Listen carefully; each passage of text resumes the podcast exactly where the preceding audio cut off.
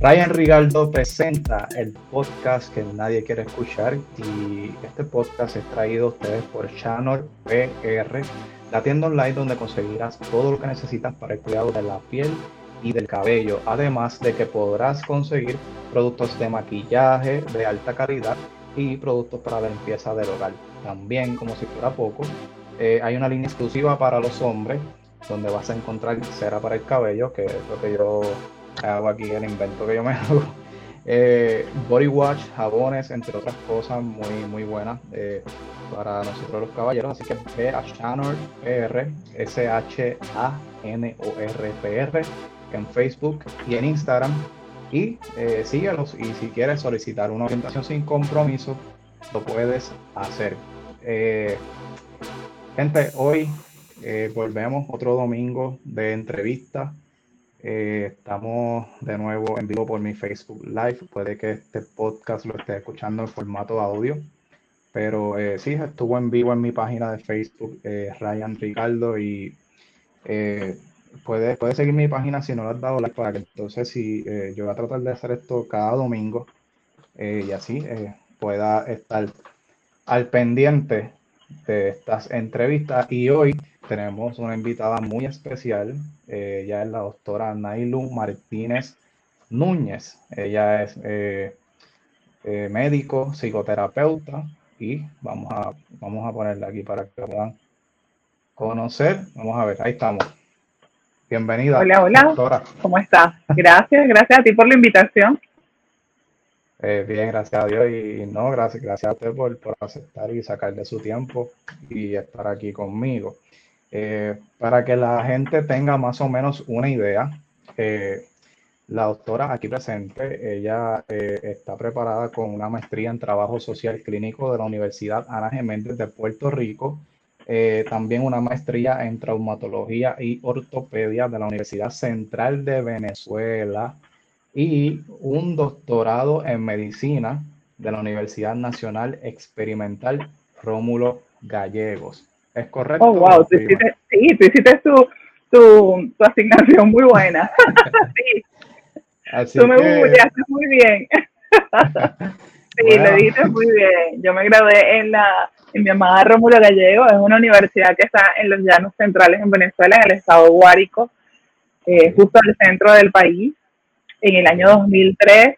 Eh, es una universidad pequeña, pero muy linda, muy linda porque eh, allí los estudiantes también tienen la experiencia de conocer todo lo que son los llanos centrales, ¿no? Así que la mayoría de mis compañeros, pues tuvimos esa, esa oportunidad tan hermosa hace unos cuantos añitos atrás. Luego me fui a, sí, a la capital de Venezuela. allá los médicos en Venezuela, después que nos graduamos, hacemos un año rural, de medicina rural. Así que yo ejercí en, en esos llanos centrales y posterior a eso me fui a hacer traumatología y ortopedia en Caracas. Este, y es una, una especialidad o una maestría que también es avalada por la Unidad Central de Venezuela, Universidad Central de Venezuela.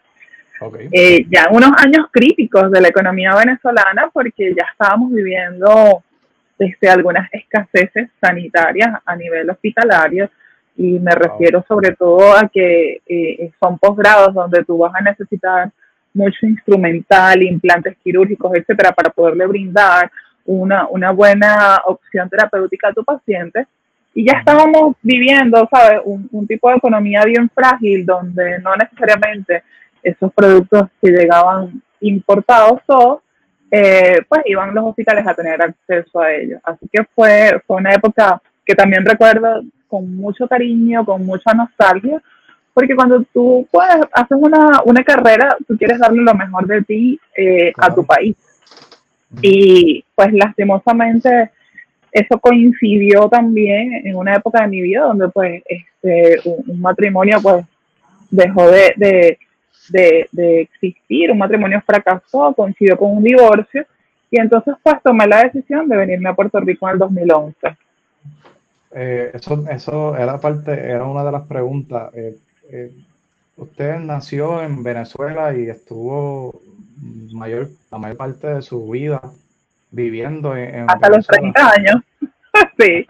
sí, yo nací en Caracas, eh, crecí en el estado de Aragua Eh, allá estudié, allá hice mi bachillerato, eh, mi doctorado en medicina y la maestría en traumatología y ortopedia. Tuve la oportunidad de trabajar un año como especialista en esa área, bregando solamente con politraumatizados, con pacientes este, fracturados. Allá la, la mayoría de los pacientes que llegan a ortopedia obviamente tienen otra morbilidad diferente a la que podemos ver aquí. Recuerda que es un país este, geográficamente más grande, con mucha más densidad poblacional, así que los motorizados uh, están a chorrete y, y, a su vez esos motorizados es la, la, mayoría de los pacientes que te va a llegar a una, a una sala de emergencia eh, de politraumatizados por fracturas, además de los heridos por armas de fuego, Así que es otro tipo de morbilidad, ¿no?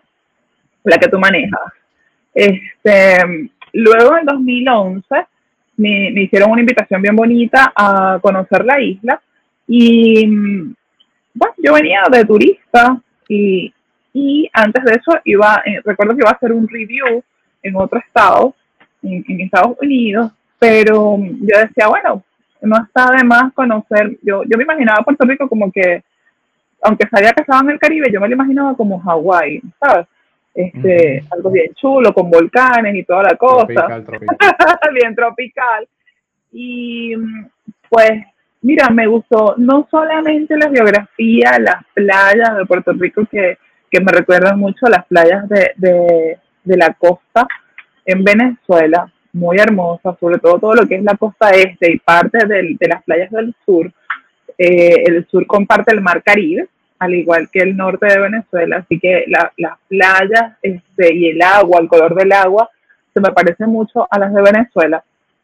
Pero una de las cosas que más me llamó la atención, Ryan, eh, fue la calidez de su gente, la calidez del puertorriqueño, la, esa personalidad hospitalaria.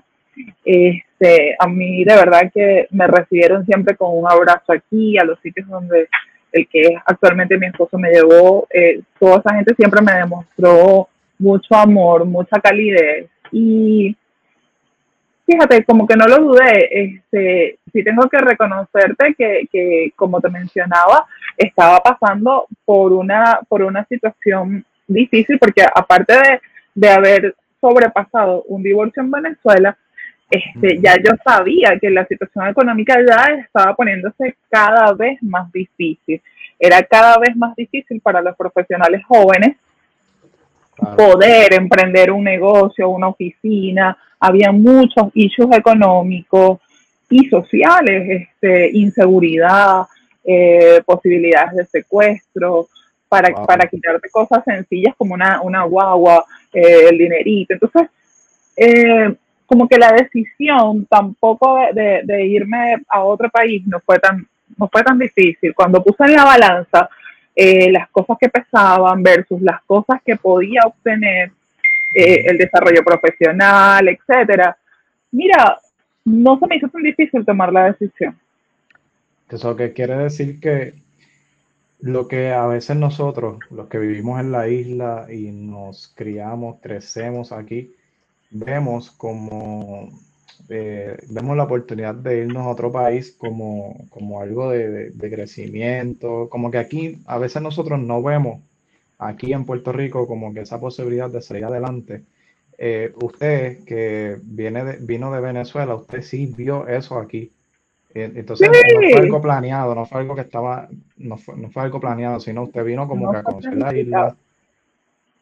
Y en, en ese viaje, pues este, románticamente me comprometieron y yo dije, oh, wow, pues deja ver, pero no lo dudé, porque fíjate que cuando vine sí vi muchas, muchas oportunidades de crecimiento y de desarrollo profesional. Eh, eso que tú mencionas es interesante, porque yo también eh, en los inicios de mi carrera acá di clases a nivel universitario, no solamente en Ana de Méndez, yo di clases en Ana de Méndez, en National University College en Río Grande, en un instituto tecnológico en Bayamón, en otro instituto tecnológico aquí en Carolina, que ahora se fusionó con otro de Cagua. Y sí veía como muchos muchos de los jóvenes y los, de, de los talentos acá, muchos planifican el quizás hacer unos estudios iniciales y luego irse a cualquier estado, ¿sabes? De Estados Unidos. Y dependiendo de lo que tú quieras, ¿no? Y de las aspiraciones que tú, de las metas profesionales. Obviamente, si, si esas metas están alineadas al área de la salud, que es por lo general donde yo he dado clases, y aquí van a haber unos cupos limitados, ¿verdad? Para el área médica, pues definitivamente tienes que ir y después regresar, si esa es la meta. Tengo que reconocer también que los sueldos en Estados Unidos son quizás un poquito más, un poquito más onerosos que los sueldos aquí en Puerto Rico, pero tampoco la diferencia es mucha porque, por ejemplo, tú comparas un sueldo de un médico, de un especialista, inclusive de un psicólogo en Puerto Rico versus el mismo, el, el sueldo de ese profesional en North Carolina, en la Florida, en Texas. Pero recuerda que también el estilo de vida ya va a ser más costoso. Sí, sí, va a ganar un poco más, pero también la renta va a ser mucho más costosa. Eh, los servicios, el seguro médico va a ser mucho más costoso, el seguro de tu carro. Así que también cuando te pones a hacer los numeritos, mira, la diferencia no va a ser tanta. Y lo que yo siempre le digo al, profesional que quiere emigrar, tú tienes que sumar y restar y ver si verdaderamente pesa más este, los tres o cuatro centavos que te vayas a ganar en ese estado versus que no vayas a ver a tus familiares sino una vez al año, que para mí eso tiene mucho más valor, ¿entiendes? Claro, claro, sí, que... Todas esas cositas. En Estados Unidos eh, sí, puedes, vas a cobrar más, pero también el costo de vida es bastante alto, también lo que vas a pagar por un apartamentito pequeño y todo eso muchísimo más. Eh, en estos días, ajá, en estos días tenía, teníamos una amiga que estaba buscando plan médico en Nueva York y, y el, el, costo del plan médico en Nueva York, un plan, sabes, este, medianamente económico, la opción más económica para ella y su grupo familiar, que son tres personas, no bajaba de 900 dólares. Wow. El plan médico. Porque cuando, por eso te digo que sí, ganas dinero, pero también son estados que, que, que son costosos para vivir. Sí, sí. Y entonces en el, eh, al principio me hablaba de de que ¿verdad? fue un poco difícil o bastante difícil el, el, el, la, la, sustentabilidad, no sé si estoy diciendo la palabra correcta, en Venezuela, cuando usted trata de, de, entrar a la universidad, pues la, economía y todo. Eh, quisiera saber más de eso, eh, de cómo los retos que usted tuvo en, en esos años de, de, universidad, de juventud, para usted lograr de poder estudiar, qué, qué, tan difícil es Fíjate que eh, una carrera en Venezuela. Paradójicamente no, no es tan difícil hacer una carrera en Venezuela porque hay muchas oportunidades universitarias completamente gratuitas. Esa es la, la diferencia, sí, la diferencia entre estos países que tienen unos modelos económicos socialistas versus los países que, como este, donde hay modelos económicos capitalistas de esos países, este, el socialismo supuestamente le ofrece a la población que, que, esas aspiraciones académicas van a estar cubiertas porque las universidades corren de forma gratuita o subsidiadas por el gobierno. Digo, no tiene seguridad alimentaria.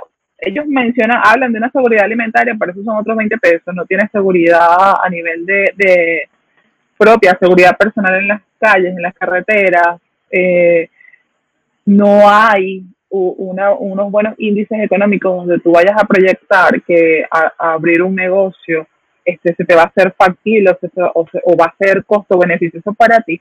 Pero sí hay muchas universidades gratuitas, muchas opciones gratuitas este, y siguen abriendo universidades gratuitas, así que eso le da la oportunidad a muchos profesionales de, de hacer no solamente un bachillerato, un bachillerato, una licenciatura, una maestría, un posgrado. Pero ¿qué pasa?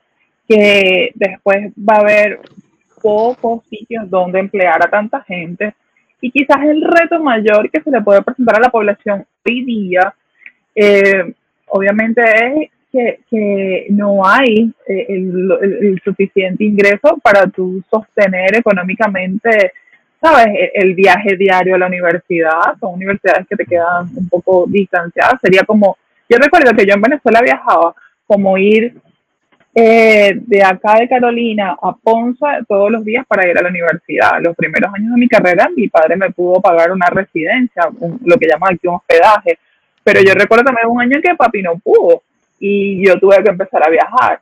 Entonces, si me preguntas por los retos que yo tuve en particular, en el año 2000, 2001, tuve que, que viajar, tuve que muchas veces me quedé en, las casas de compañeras que sí tenían donde quedarse, ¿sabes? Sí, sí tenían casas rentadas para yo poder este, terminar mi carrera. Gracias a Dios nunca me faltó el alimento, pero sí, pude, sí te puedo decir, y siempre tuve mis libros, pero, siempre, pero sí hubo años que me vi limitada económicamente eh, para el día a día, para el costo día a día. estábamos hablando de una época en la que se sacaban copias.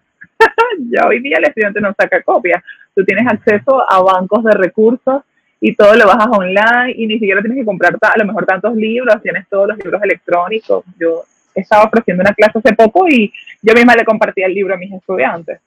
So, esos eran los retos en esa, en esa época, el tener tu dinero para comer, para sostenerte todos los días en la, en la universidad, porque yo entraba a clases a las 7 de la mañana y después tenía que ir al hospital y muchas veces salía a las 7 de la noche o más tarde. Entonces pasar todo el día en la calle, tener que comer en el comedor del hospital, etcétera, comprar, tener para comprar libros que eran costosos. Esos más que todos eran los retos. Me sorprende tanto y se me quedó, o sea, me sorprende tanto lo de la educación gratis. O sea, que, que, que Venezuela es un país independiente.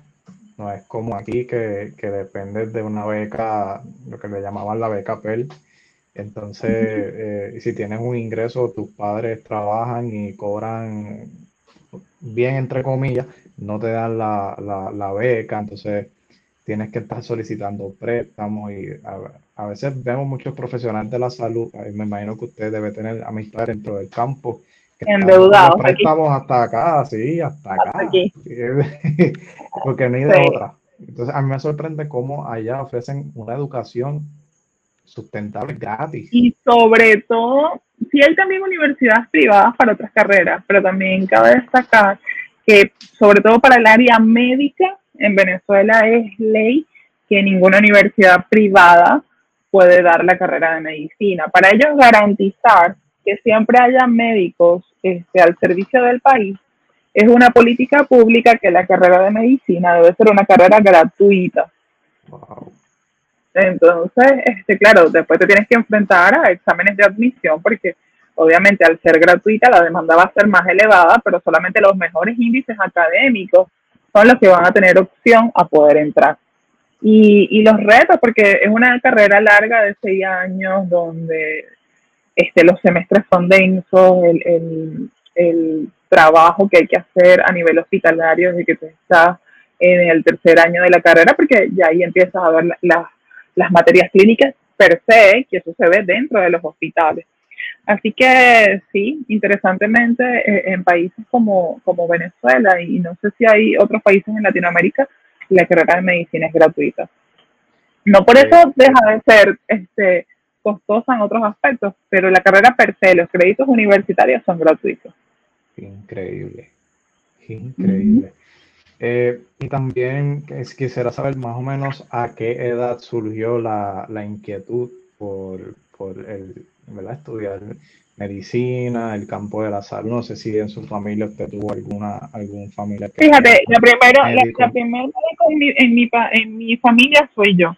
Mami es educadora, mi papá empezó a estudiar en la universidad sociología y, y luego se dedicó a, a otras cosas, al comercio, etcétera. Este, no hay en la familia, tengo una prima que después, después que yo me gradué, pues ella también se hizo médico, pero yo desde chiquita jugaba con las muñecas y las curaba, curaba las muñecas. Entonces, eh, cuando estás en la escuela superior, te hacen una, una prueba de aptitud académica y pasas por esos servicios de consejería. Y tenía buen, muy buen índice académico. Así que yo recuerdo que dos de las opciones que en ese momento me ofrecieron, me dijeron quizás para lo que yo era buena, decían, tú tienes un índice económico, un índice, perdón, eh, académico como para ir a estudiar ingeniería petrolera o medicina. Y yo decía, ingeniería petrolera. ¿qué es eso? ¿Para qué, qué, voy a hacer yo allí? Como que mm, no me veía en eso. y, y, cuando me, me dijeron, sí, tú puedes aplicar a medicina, ah, pues apliqué. Este, no me arrepiento, obviamente la carrera de medicina, vuelvo y te digo, este, es una carrera densa, donde es muy larga, muy, muy larga, los contenidos son bien largos y, y obviamente este, yo después tuve la oportunidad de conocer gente muchísimo más brillante que yo, este, compañeros hoy día, eh, a los cuales admiro, tengo compañeros en España, en Chile, en el mismo Venezuela, en Bogotá, algunos en Estados Unidos, gente que, que después hizo unas especialidades y, y sé que, que, tuve la oportunidad de estudiar con, con, gente de verdad bien, bien, bien brillante. Muchos están aportándole al país todavía, a Venezuela, y otros siguen aportando, pero desde otras áreas y desde otros países. Eh, ¿cómo, ¿Cómo es nacer y crecer en Venezuela? ¿Cómo es... Eh, si me Mira, yo te pudiera de tu niñez, de tu, de, de su adolescencia también, ¿Cómo? ¿Qué diferencia? Yo te pudiera hablar, yo te pudiera hablar obviamente de la Venezuela de los 80, yo, yo nací en el, en el 79, de los 80, de los 90, quizás hasta el año 2000, ¿no? Eh, y quizás lo que yo te mencione eh, va a ser completamente este, bien diferente a lo que se está viviendo hoy día, a lo que te puede vivir un niño hoy día. Pero yo recuerdo una niñez muy linda, muy linda. Eh, yo, aunque nací en Caracas, me criaron en el estado de Aragua, en el centro del país. Y, y, y sí te puedo decir, como siempre le digo aquí a, mi esposa, que eh, a diferencia de otros países, en Venezuela los niños no, no, no saben ni siquiera qué son las drogas. Eh, por lo menos eso fue lo que yo viví, una, una niñez bien, bien sana, este, bien limpio, donde tú juegas con el vecinito, eh, vas a la escuela, llegas, después de almorzar haces una siestita y después juegas con tus vecinitos. Este, esa fue mi infancia. Yo, mi mamá me puso chiquitita en gimnasia rítmica, mi hermanito iba a natación, a béisbol. Eh, como te dije, mi mamá era educadora. Así que nosotros no tuvimos la oportunidad de, hacíamos paris de marquesina también. Allá no se le llama paris de marquesina, allá se le llaman matines, o se le llamaban matines a lo que uno le dice aquí París de Marquesina a los jovencitos, que también fue, fue, fue algo bien común en mi adolescencia. Pero quizás los issues que, que, que se puedan estar viviendo hoy día, pues recuerda que ya, llevo 10 años para Venezuela. Así que también yo crecí en una zona bien alejada de la urbe, del, del corre-corre que se vive en Caracas. La vida en Caracas es completamente diferente a la vida en el interior del país. Allá se le llama el interior del país cuando ya sales de la, de la capital. Y la vida en Caracas es bien, corre diferente, es más rápido, se puede parecer más o menos a la vida neoyorquina, ¿sabes? El corre-corre. Pero, sí, un rush constante que ya lo viví de adulta, cuando entonces voy a esa ciudad a hacer la maestría y decía, wow, pero y, me sentía siempre como que, que siempre estábamos corriendo. Este, pero sí te puedo decir que fue una niña bien, bien saludable. Eso, eh, nosotros vivíamos en un pueblo que queda a una hora de, de, una playa que me encanta, tienes que subir muchas curvas, como que si vas hacia Morovis, curva, curva, curva, curva, y al final de la montaña empiezas a bajar y entonces llegas a la playa, después Ocumare de la Costa. Oh, yo recuerdo esa playa con, con mucho, con mucho cariño. no, no descarta volver No descarta visitar algún día. Yo después que me casé he visitado mi país. Uh, tuve que ir en el, eh, al año siguiente. Bueno, en el año siguiente fuimos a celebrar el aniversario de boda. Eh, Después oh. fui Después fui en el 2014 porque pues por un evento bien triste, papi murió. Después este, fui a la boda de mi hermano. No he, no he ido desde el 2015. Em, no descarto, a mí me gusta mucho la isla de Margarita, es una isla hermosísima, hermosísima, y hay muchos puertorriqueños que la recuerdan porque tuvieron la oportunidad de, de conocerla y en algún momento de la historia, en los 80, 90, algunos cruceros que salían de aquí paraban en la isla de Margarita.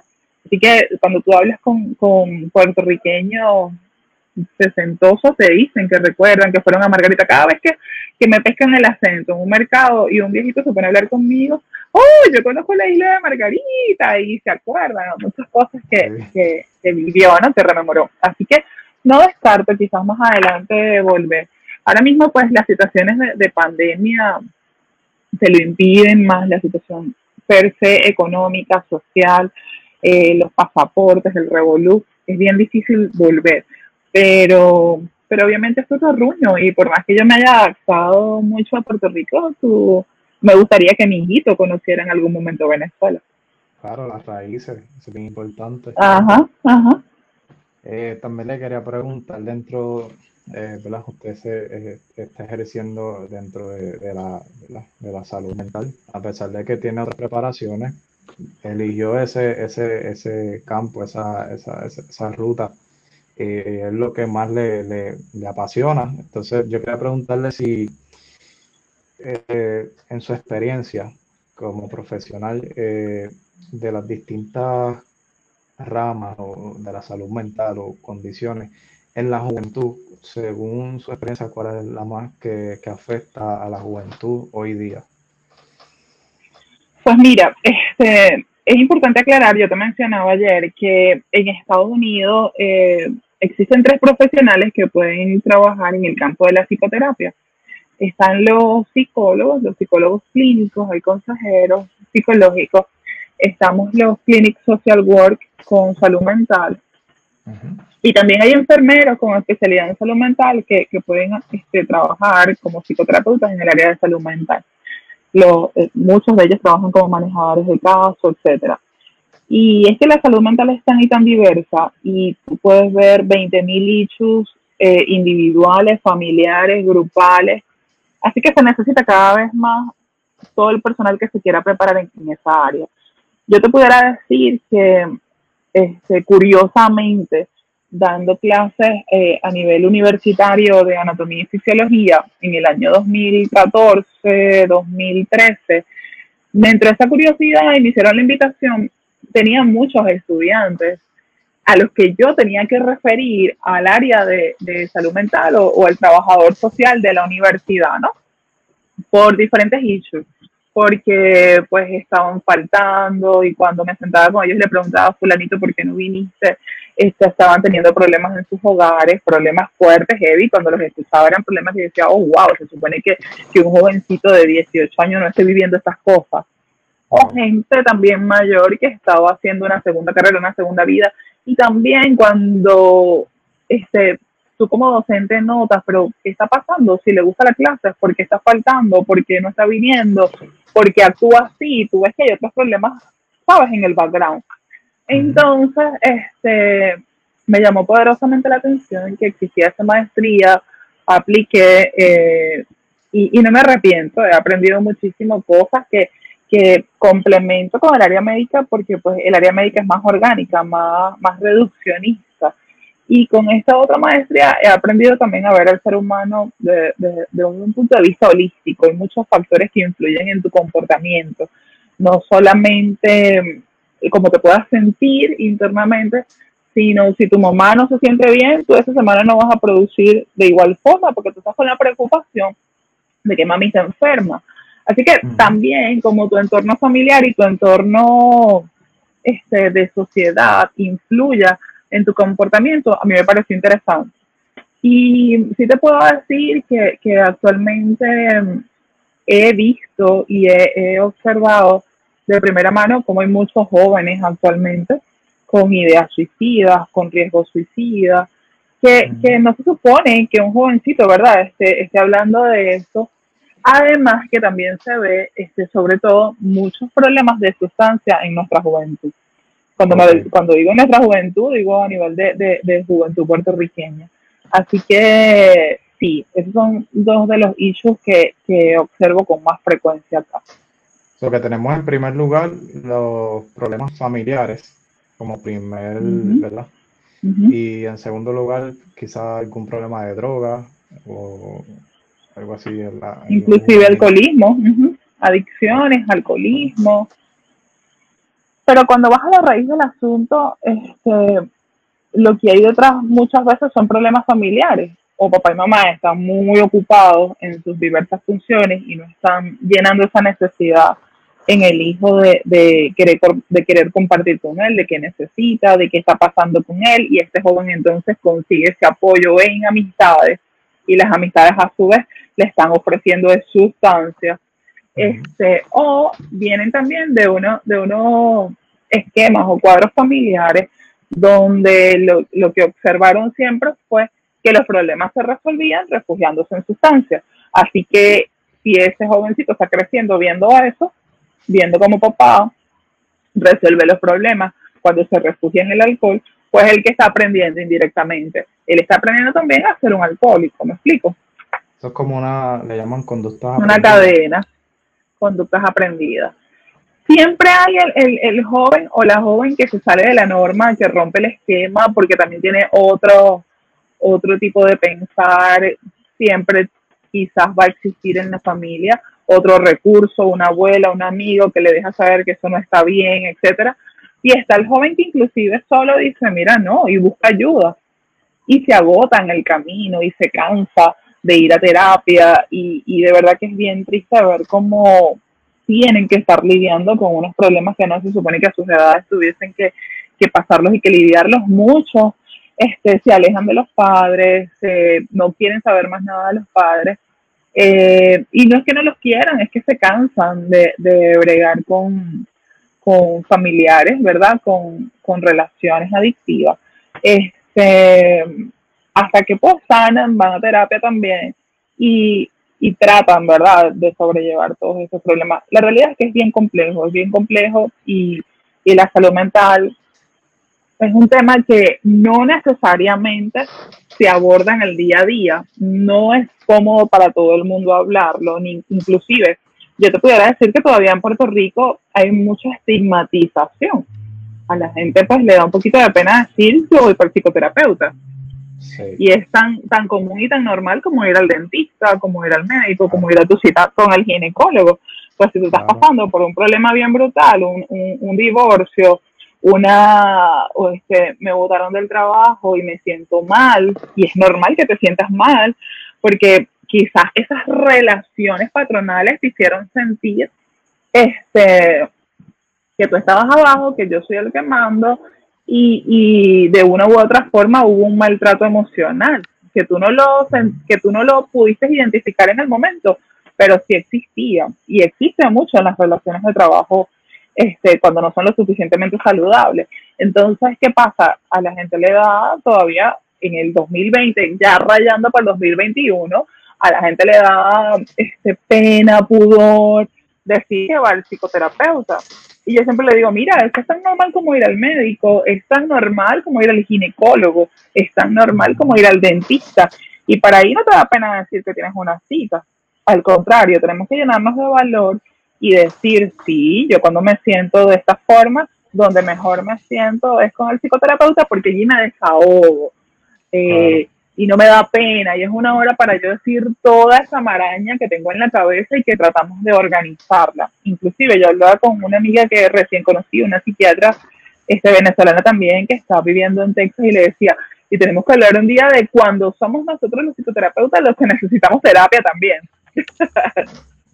Porque no debe ser fácil eh, lidiar con, con, yo. Eh, Hay días que yo cierro la computadora así, bajo la, la, computadora y le digo a mi esposo, vámonos. Escucha ya mucho por hoy. Eh, eso apareceré gracioso, pero debe ser bien, bien complicado. Y una de las preguntas, ahora que estamos, la voy a adelantar porque ahora que estamos tocando ese punto, ¿qué ¿qué tan complicado puede ser estudiar la psiquis, no sé cómo se diga, o la, el cerebro de un ser humano y entenderlo? Porque yo le digo una cosa, hay días que yo no me entiendo ni yo mismo. O sea, ¿cómo, cómo usted, cómo se prepara un, psicoterapeuta para, para, para pues mira, tengo que decirte tengo que decirte que se cogen muchos créditos relacionados a comportamiento humano, desde desarrollo humano, y antes decía, oh, wow, tengo que volver a ver desarrollo humano, que lo vi inclusive en medicina.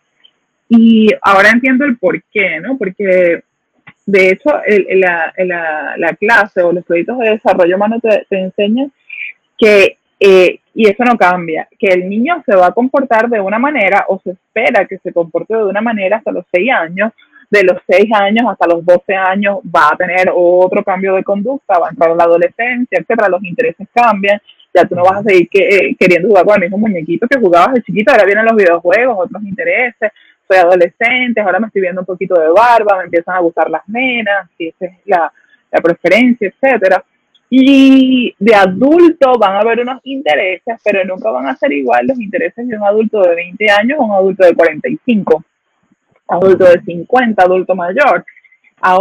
y luego, obviamente, cuando entramos en el envejecimiento, ya, empieza esa etapa de la jubilación y otras cosas que también, si a mí me gustaba mucho el, ¿sabes? Ir a party, eh, brincar, saltar, ir al jangueo, como llaman aquí, a los 20 años y discotequear, no necesariamente eso, me esté gustando a los 45, a los 46, a los 48. Y eso se entiende. Entonces, ¿qué pasa? Cuando tú empiezas a ver unas conductas este, a ciertas edades, pero que se están presentando en otras edades, tú dices, mmm, eso no está raro. Y, y la misma sociedad lo ve como que, ah, espérate, pero que hace esta señora de 60 años aquí en este jangueo brincando y saltando. Cualquiera de, los pares en un momento lo va a decir, si tú mismo ves a tu mamá o yo veo a la mía, que diciéndome eso, tú dices, espérate, aquí la cosa no está bien. Eh, no solamente eso, también se, se, cogen unas clases relacionadas a lo que es psicopatología, eh, psicofarmacología, que son las enfermedades per se, y una de las que más me gustó, tengo que dejarte saber, es cómo, cómo la, la sociedad y ser humano, cómo la sociedad influye en el comportamiento del ser humano.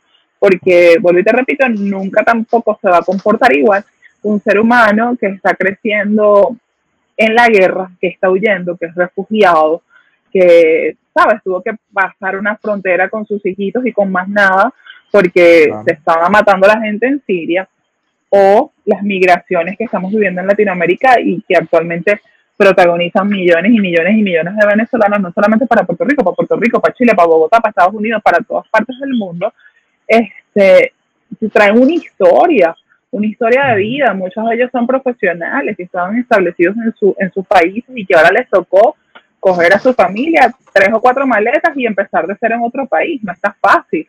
Obvio que se van a deprimir, obvio que van a generar ansiedad, porque ah. tú ya tenías, si se quiere, la cosa planificada y entendías que a los 40 ibas a tener algún tipo de estabilidad económica y ahora tengo que volver a empezar y empezar con dos niños o con tres niños. Este, es, duro. Así que creo que otra de las cosas que, que aprendí, que he ido aprendiendo en el camino, sigo aprendiendo, también es aprender a escuchar a la gente. Porque muchas veces nosotros no hemos desarrollado la capacidad de oírnos a nosotros mismos, ¿ok? Pero entonces cuando vas al psicoterapeuta y, estás inmerso en ese problema, como yo posteaba en estos días en mi Instagram, un problema que es así, del tamaño de un puntito, yo lo estoy viendo inmenso. Sí. Pero cuando vas con, pero cuando vas con el psicoterapeuta, nos, nos reímos juntos y él te deja saber, este, buenas noches Kelvin, y él te deja saber que no, que el puntito era así, mira, te despidieron. Oh, wow, sé que a lo mejor en este momento lo estás viendo como que es un problema inmenso, pero no sabemos si es una tremenda bendición. Mira, este, estás llorando full porque tu pareja o tu esposo este, ya no tiene los mismos intereses, casi no está en la casa, y tú lo que tienes son 22 años. Ay, mija, tú no sabes lo que viene por delante, estás empezando a vivir si esa pareja no quiere estar, que se vaya, que se termine de ir y en vez de sufrir vamos a celebrarlo. Y que, y que uno cuando, cuando uno está en esa, a veces uno escucha eso, yo he estado en esa posición, tú escuchas que te dicen, ah, si tú eres joven, tú tienes un... Y a veces uno no ve el futuro porque uno se enfocó y todos los planes lo con la persona con la que uno está. Entonces, eh, es increíble y cuando pasa el tiempo, los días, los meses, te das cuenta que, mira, sí, es verdad lo que me dijo aquella persona, que tengo un futuro por delante y que lo puedo retomar cuando yo quiera. Exactamente, exactamente. Así que yo creo que, que que esas son una de las enseñanzas más bonitas que he ido aprendiendo en la carrera, que también le, le, trato de transmitir a los pacientes, eh, que vean la big picture, ¿no? La, la, la pintura en grande, que tenemos la, la, no sé si es el error, pero sí tenemos la costumbre a verlo todo con un punto de vista bien reduccionista, ver el yo alrededor de mí, mi casa, mi esposo, mi pareja, o en tu caso tu, pareja, y, y, no ver el más allá, ver que, mira, este, tenemos salud, vamos a ver ahora las cosas positivas, estamos saludables, este, todavía no tenemos muchachos, así que no tengo que preocuparme por otros hechos, ¿sabes? Que, que se presentan cuando tienes niños chiquitos, que tienes que cuidar a, un ser humano pequeñito, indefenso, su plan médico, sus cositas, sus necesidades. Eh, y definitivamente ha sido bien, bien, bien bonita, bien enriquecedora la experiencia, porque también me ha permitido no solamente aportarle un poquito más de, de ¿sabes?, de mis conocimientos y de mis servicios a la población puertorriqueña, sino que me ha permitido ir conociendo cómo piensa el puertorriqueño, cómo es su cultura, qué le adolece, sufrir con ustedes cuando nos ha tocado sufrir, cuando hemos pasado por pérdidas, ¿verdad? Como el caso del huracán María. Pero como te mencionaba al inicio, este, una de las cosas que admiro mucho a la población puertorriqueña es esa característica resiliente de que viene un huracán, pero yo no me quito, este, pasamos por temblores, pero aquí estamos y vamos para encima Así que a mí me gustó muchísimo cuando salió tu, tu live la semana pasada sin luz y me reía mucho, pero también este, te admiraba porque ella decía, Ryan, Ryan está loco, pero me fascina. porque vamos para encima y yo no voy a dejar de, subir mi live porque no tenga luz. y vamos, con velas. eso, fue una, eso fue, wow, fue bien frustrante. Pues, mientras yo, yo veía que pasaban los minutos y el live estaba programado, yo creo que para las nueve, si no me equivoco, y yo veía que pasaban los minutos y la luz no llegaba, no llegaba, y te decía, wow, yo voy a tener que hacer esto así, en serio. Fue algo, pero yo dije, ya está anunciado, ya está programado, vamos a hacerlo. Claro. Eh, este, yo quería preguntarle también si, eh, en cuestión de, ¿verdad? Según su punto de vista, eh, más o menos, como vamos a poner un tiempo de como 10 años, ¿cómo, ha, cómo han evolucionado los problemas, ¿verdad? psicológicos en la sociedad y, y, cómo usted cree que estaremos en 10 años adelante? ¿Mejor o peor? Pues, bueno, este, tú sabes que, que a tu edad nosotros queremos saber todo el, futuro, cómo va a estar y, es bien válida tu pregunta, ¿no? Yo no te pudiera decir que va a estar mejor ni peor, ¿verdad? Eh, sí te pudiera decir que, que todo apunta a que los problemas van a seguir existiendo, los dramas van a seguir existiendo, la economía, si tú ves retrospectivamente, ¿no? Cuando, cuando ves en relación a la historia, la economía siempre es cíclica. Hay épocas de recesión y épocas de, florecimiento económico. Eh, hubo una pandemia bien parecida a la que estamos viviendo hoy día al inicio del siglo, creo que más o menos en, cuando la gripe española, 1920, etcétera, y fue larga, solo que en esa época no habían redes sociales y no habían los medios de comunicación que tenemos hoy día, así que no la mayoría de la gente no se, no se enteró como nos estamos enterando hoy día. Pero también murió mucha gente y también hubo este debacle económica. Si te pudiera decir que, que los problemas van a seguir existiendo y que quizás eh, los problemas de salud mental se van a disparar aún más. ¿Por qué?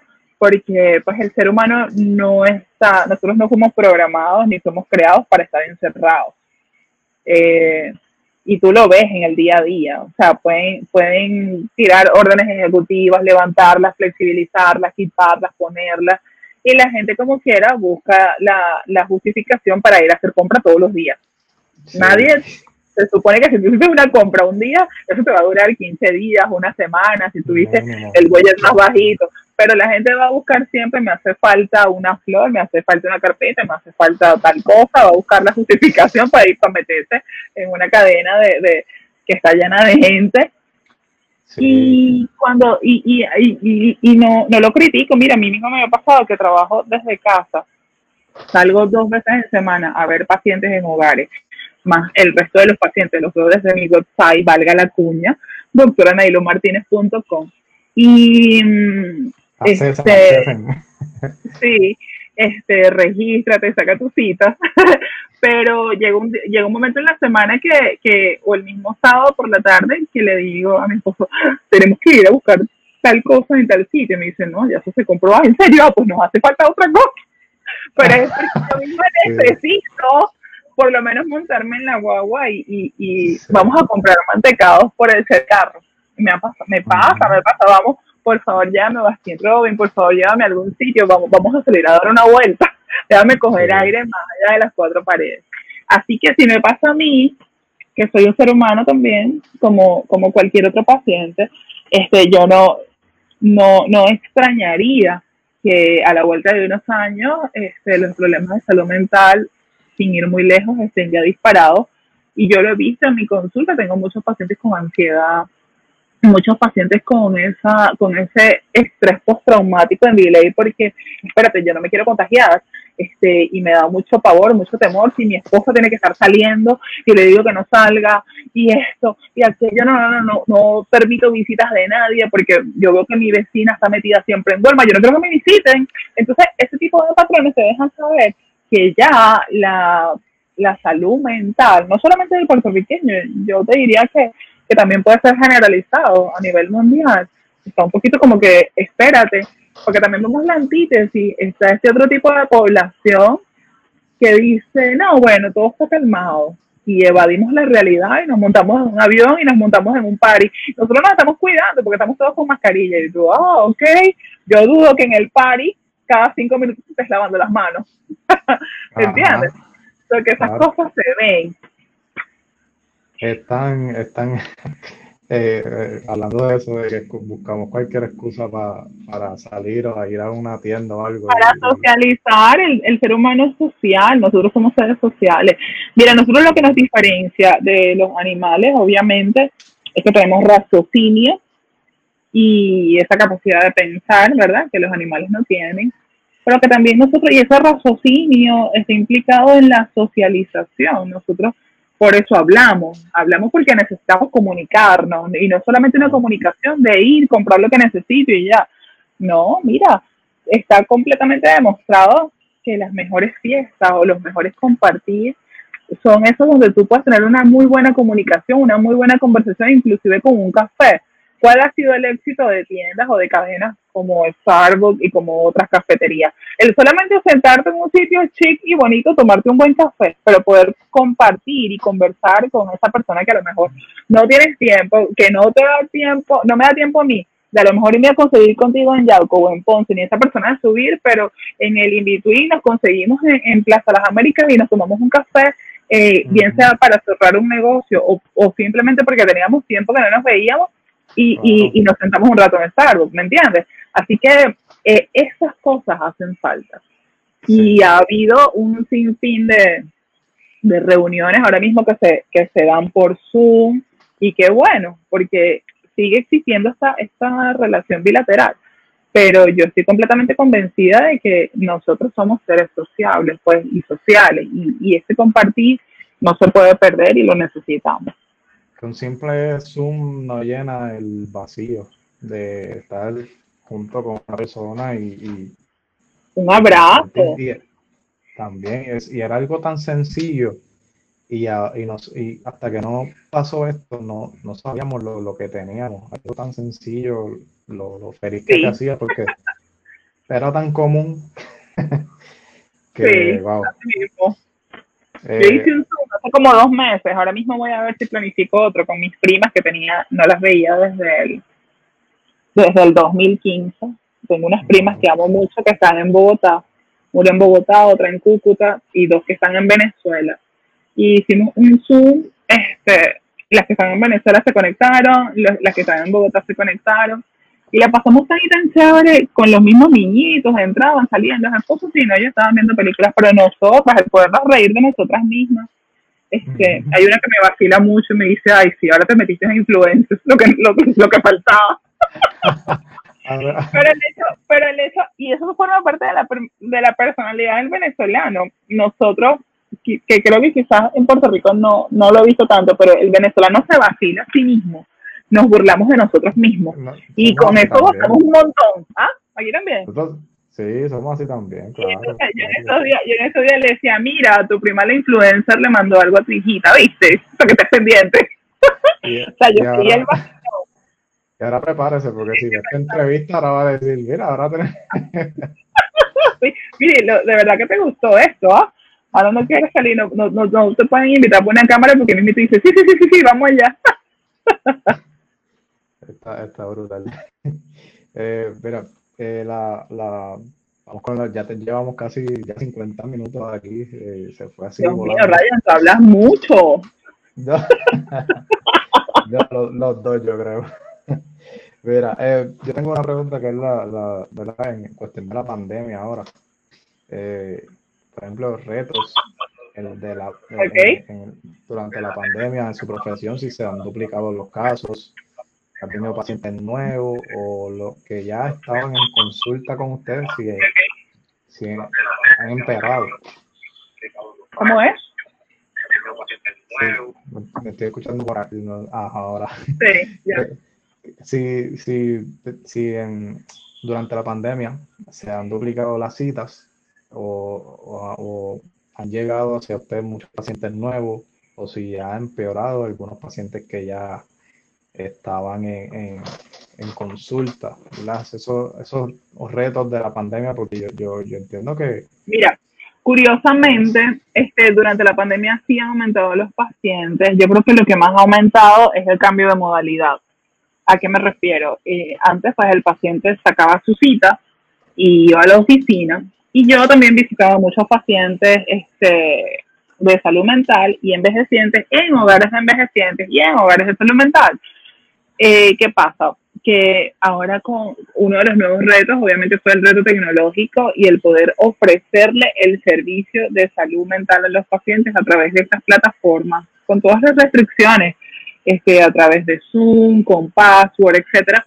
Así que, obviamente, para, para, yo atiendo a jovencitos de los 12 años y para los padres es mucho más cómodo moverse hasta la oficina y, y, entonces, ¿qué pasa? Ah, bueno, mejor tengo la cita con Nailu a las 2 o a las 3, lo conecto desde la comodidad de mi casa, yo sigo estando en mi casa y el niño está conectado en su terapia o el jovencito está conectado en su terapia. Tengo pacientes que se conectan este, de noche, 6 de la tarde, 7 de la noche, en weekend. He hecho, me ha tocado hacer intervenciones en crisis un día sábado, pacientes llorando que llaman y me dicen, ¿tú me puedes atender ahora? Yo, bueno, este, dame cinco minutos para acomodar la oficina y sí, tienes suerte que estoy aquí en casa hasta ahora. Ya después de las cinco va a ser difícil porque como te mencionaba antes, voy a buscar algo que buscar, ¿no? Este, pero curiosamente, curiosamente, curiosamente no, eso se veía venir sí ha aumentado mucho la crisis porque el encierro lo que te trae es eso. El encierro trae el que tú veas tu realidad constantemente y quizás esa realidad de la que huyes cada vez que vas a un mall, te despejas, ves otras caras, ves, ves, ropa, ves zapatos, qué sé yo, lo que más te guste, ves perfume. Cuando tú vuelves a tu casa ves, ves la realidad que a lo mejor te incomoda, la realidad que no te gusta eh, lo que me falta, mis carencias, mis deficiencias, eh, esas parejas que están, que les tocó cuarentena, con parejas maltratantes, con matrimonios donde ya venían con problemas, este, sabes, tú estás allí directamente enfrentando tu realidad. Y, y, y el hecho de que ahora yo pueda tener la posibilidad de acceder a un profesional de salud mental a través de, una plataforma tecnológica se me hace mucho más fácil. Sí, ¿cuánto te tengo que pagar? Ok, vamos, pum, eh, agendan su cita y se conectan. Así que he visto mucho, muchos más pacientes en la pandemia a través de esta modalidad porque se le hace mucho más fácil. Un paciente, mi oficina está ubicada en Carolina, un paciente que, que vive en Ponce, vive en Yauco, vive la semana pasada yo estuve conectada con una paciente desde Massachusetts, eh, hispanoparlante, porque se le hace mucho más fácil que salir a buscar eh, los servicios o que le den una cita. Y sí puedo decirte que, que la pandemia ha traído unos retos interesantes porque tú pues lo que tienes que tener es internet. Pero curiosamente, este, la población que accede a estos servicios es la población que está obviamente el millennial o el adulto joven que, que sabe cómo manejarse con un Zoom, el password, dónde le doy la clave, le doy el link, ¿entiendes? Que, que, que paga tecnológicamente, que paga a través de PayPal, de ATH Móvil. Ahora, el adulto mayor que está acostumbrado a pagar cash, que como que no tiene mucha, no está familiarizado con Zoom, que no entiende esto, te dice, este, usted me puede ver en la oficina. ¿ves? Entonces, esa, esas han sido las diferencias, los retos y, y, la nueva modalidad. Obviamente, para mí también ha sido un reto porque yo pues veía el Zoom como que, oh, wow, pero que muchos periquitos. Ya estoy más experta, ya todos los días abro, tengo un link, tengo un Acuity y el paciente hace su, su agenda y la agenda me, me, avisa a mí cuando el paciente ya reservó su fecha, ¿no? Este, pero no deja también de, de, de traer su, su,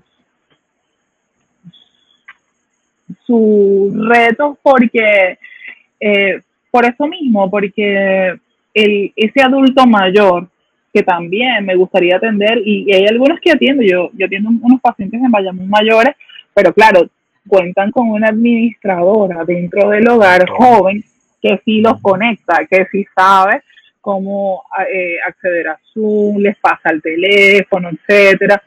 Y quizás por eso les puedo brindar ese alivio a ellos, pero ellos mismos me dicen, ¿y cuándo vas a volver? Yo, yo quiero verte así, aquí, en, en la habitación, como cuando venías antes. Yo visito uno, otros también en Río Piedras, que yo, las veces ellas son damas mayores, todas, eh, el, las visito una vez al mes con mascarilla, con la precaución. Eh, y las veces que he ido, mira, les llevo flores, sembramos, tratamos de hacer todas esas cosas que en terapia eh, quizás nos enfocábamos solamente en la parte cognitiva, y muchas de ellas tienen Alzheimer, y cómo estaba su memoria, evaluar su memoria, pero también la pandemia me ha enseñado que, que la, la, sonrisa tan hermosa que ellas muestran una vez que tú le llevas un regalo, un detalle. Así que ya de por sí viven en, en, ¿sabes? en encerramiento porque están en hogares.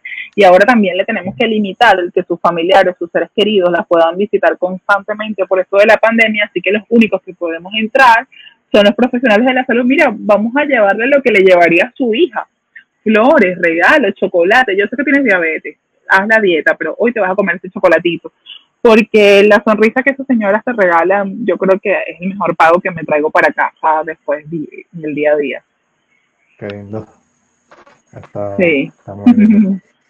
eh, doctora, eh, si le voy a pedir ¿verdad? Que, que diga sus redes sociales y, y su, su, website para que si hay alguna persona que de casualidad está viendo este video o escuchando esta grabación o viendo el video ya eh, grabado, tiene alguna inquietud y necesita esa, ese, ese empujoncito, ¿verdad? Como nosotros, nosotros le decimos, esa, esa, eh, esa ayuda, eh, ¿verdad? Se pueda comunicar con usted. claro que sí. Que, Mañana vamos a tener un live también bien interesante con un, un experto en ansiedad, el doctor okay. Carlos Blanco, aquí en, eh, a través de mi Instagram. Eh, si estás esperando que baile un TikTok, va a estar bien difícil. Yo bailo, pero no en TikTok. pero sí tengo Instagram, eh, arroba doctora Martínez Núñez, Martínez con Z, Núñez, ese es mi Instagram. En Facebook me puedes conseguir como doctora Nailu con Y, Nailu Martínez, Mentes Saludables. En mi website, yo todos los viernes subo un blog eh, relacionado a salud mental. La semana pasada estuvimos hablando de ansiedad, el viernes estuvimos hablando de inteligencia emocional y manejo efectivo de las emociones. Mi website es www.doctoranailumartinezconz.com eh, como te mencionaba a lo largo de esta, de esta grabación, eh, a, través de mi website mis pacientes tienen la facilidad de que pueden directamente registrarse y, agendar su cita. O sea, el sistema te permite que si tú te quieres ver el lunes, los lunes por lo general tengo dos espacios, a la una y a las dos y media de la tarde, creo que más o menos así el horario. Usted cliquea allí, puede pagar por PayPal o con la tarjeta de su preferencia y reserva su espacio. Y eso es muy fácil, obviamente para como te mencionaba, para el millennial, para esa población que accede a los servicios a través de su computadora. Así como tú hoy día compras muchas cosas por Amazon, también puedes comprar tu espacio de salud mental a través de mi website. Eh, y sí, básicamente son esos dos. No tengo Twitter, eh, manejo mucho Instagram y, y, básicamente también me consiguen por allí. Arroba doctora Martínez Núñez. Así que ya saben, si alguien, eh, ¿verdad? tiene alguna inquietud o, cualquier cosa, ¿verdad? Que, esté pasando por algún momento difícil, algún momento duro, cosas que pasan O para un familiar, para un familiar también tienes la opción de que puedas regalarle un gift card de, salud a tu familiar. Así mismo es, así que ahí la tienen, doctora Nailu Martínez, eh, te agradezco por sacar de tu tiempo y, estar esta hora hablando aquí conmigo. De verdad que la, la pasé súper bien. Gracias. gracias Yo también. Un abrazo, Ryan. Cuídate mucho. Seguimos en comunicación. Gracias, igual, igual, igual. Bye bye. Nachali es excelente. Un abrazo, Nachali. Así que ahí básicamente eh, la tenían. Ella era la doctora Martínez Núñez. Eh, experta médico en psicoterapia y estuvo con nosotros aquí compartiendo un rato. Eh, gracias a los que estuvieron aquí viendo el video en vivo. Eh, recuerden darle like eh, y compartirlo, sobre todo, sobre todo, sobre todo compartirlo.